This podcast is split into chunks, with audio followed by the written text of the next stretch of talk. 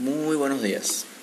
Me identifico como Braxton Rojas, estudiante de la Universidad Bicentenaria de Aragua y a su vez de la Cátedra de Obligaciones número 4.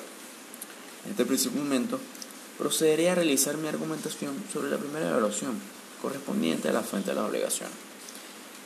Ahora bien, hablemos entonces de tres fuentes. En primer lugar, el abuso de derecho, seguidamente el enriquecimiento sin causa y por último el pago de lo indebido. Tenemos que tener en cuenta que estas fuentes se encuentran establecidas en nuestra norma civil, es decir, en el Código Civil venezolano vigente. Hay que dejar en claro entonces, esencialmente, la siguiente interrogante, la cual es, ¿qué son las fuentes de las obligaciones? Estas son todas aquellas acciones que realiza una persona, bien sea natural o moral, que desde un punto de vista meramente jurídico conllevan a que se produzcan obligaciones, teniendo en cuenta el hecho de que las obligaciones, en pocas palabras, son todos aquellos actos que alguien tiene que cumplir por algún motivo en específico.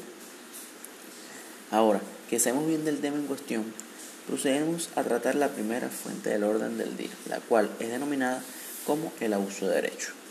Esta fuente se encuentra establecida en el artículo 1185 de nuestra norma civil y se basa prácticamente en, en imponer la obligación de reparar a quien se le ha ocasionado un daño injusto de manera abusiva teniendo en cuenta que los derechos de una persona terminan cuando empiezan los de otra, y así sucesivamente.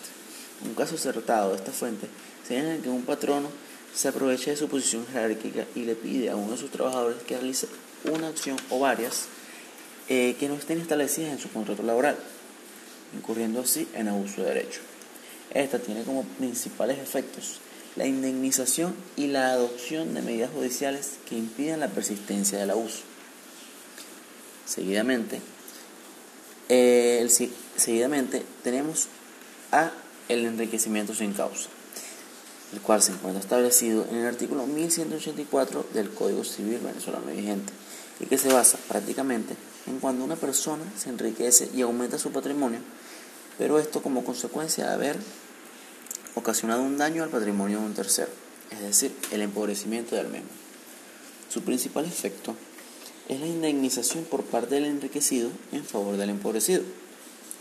Ahora bien, para finalizar, la última fuente tratada del día de hoy es el pago de lo indebido, el cual se encuentra establecido en el artículo 1178 del Código Civil venezolano vigente.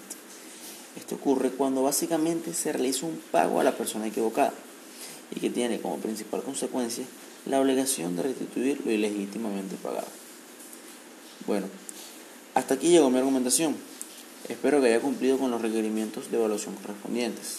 Y sin más nada que decir, me despido. Feliz día.